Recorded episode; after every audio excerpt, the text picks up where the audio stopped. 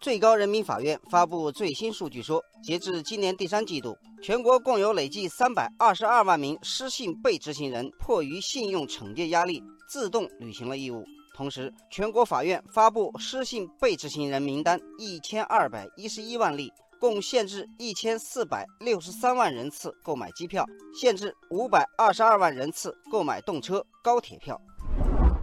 这两组数据引发了网友们的热议。网友生活节奏说：“人无信不立，业无信不兴。社会上存在大量失德失信行为，法律解决不了或者很难解决，却给公众生活造成了不小的困扰。”网友布鲁斯说：“一个人的信用状况和道德水平不仅影响个人形象，更会给自己带来实实在在的不便和损失，这样才能让他们约束自己的行为。”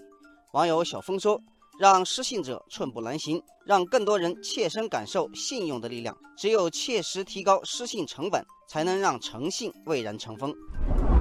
公开数据显示，截至今年八月底，国家金融信用信息基础数据库累计收录信贷信息三十三亿多条，为两千五百四十二万户企业和其他组织、九点七亿自然人建立统一的信用档案。这个每天都在累积的天量数据库，形成了覆盖全社会的征信系统。网友大宝龙说：“这个征信系统的建立非常有必要，它可以让信息共享，让民航、信贷、旅游等方面对各种失信行为共同作出惩戒，否则就会功亏一篑。”网友白金玉说：“引入失信联合惩戒，让惩戒失德失信措施成为令人望而生畏、拒而止步的高压线。”网友快乐不宜说：“征信系统和信用惩戒应该成为常态治理模式，像无形之手那样无处不在地约束人们。通过全方位、全领域、无疏漏的信用惩戒，让失信者处处受限，让诚实可信、敬畏法律成为每个社会成员的自觉行为。”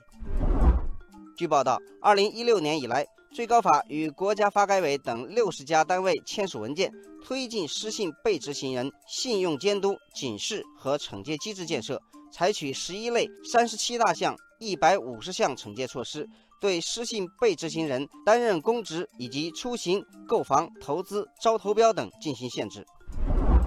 网友和风飘香说：“守护社会诚信，需要从正面激励与负面惩戒双向发力。除了加大失信惩戒力度，也不要忘记让守信者得到回报。”网友幸福晴天说：“如果激励守信、惩戒失信都能落到实处，那么不久的将来，信用就会像居民身份证一样，成为一个人在社会上行走不可或缺的东西。”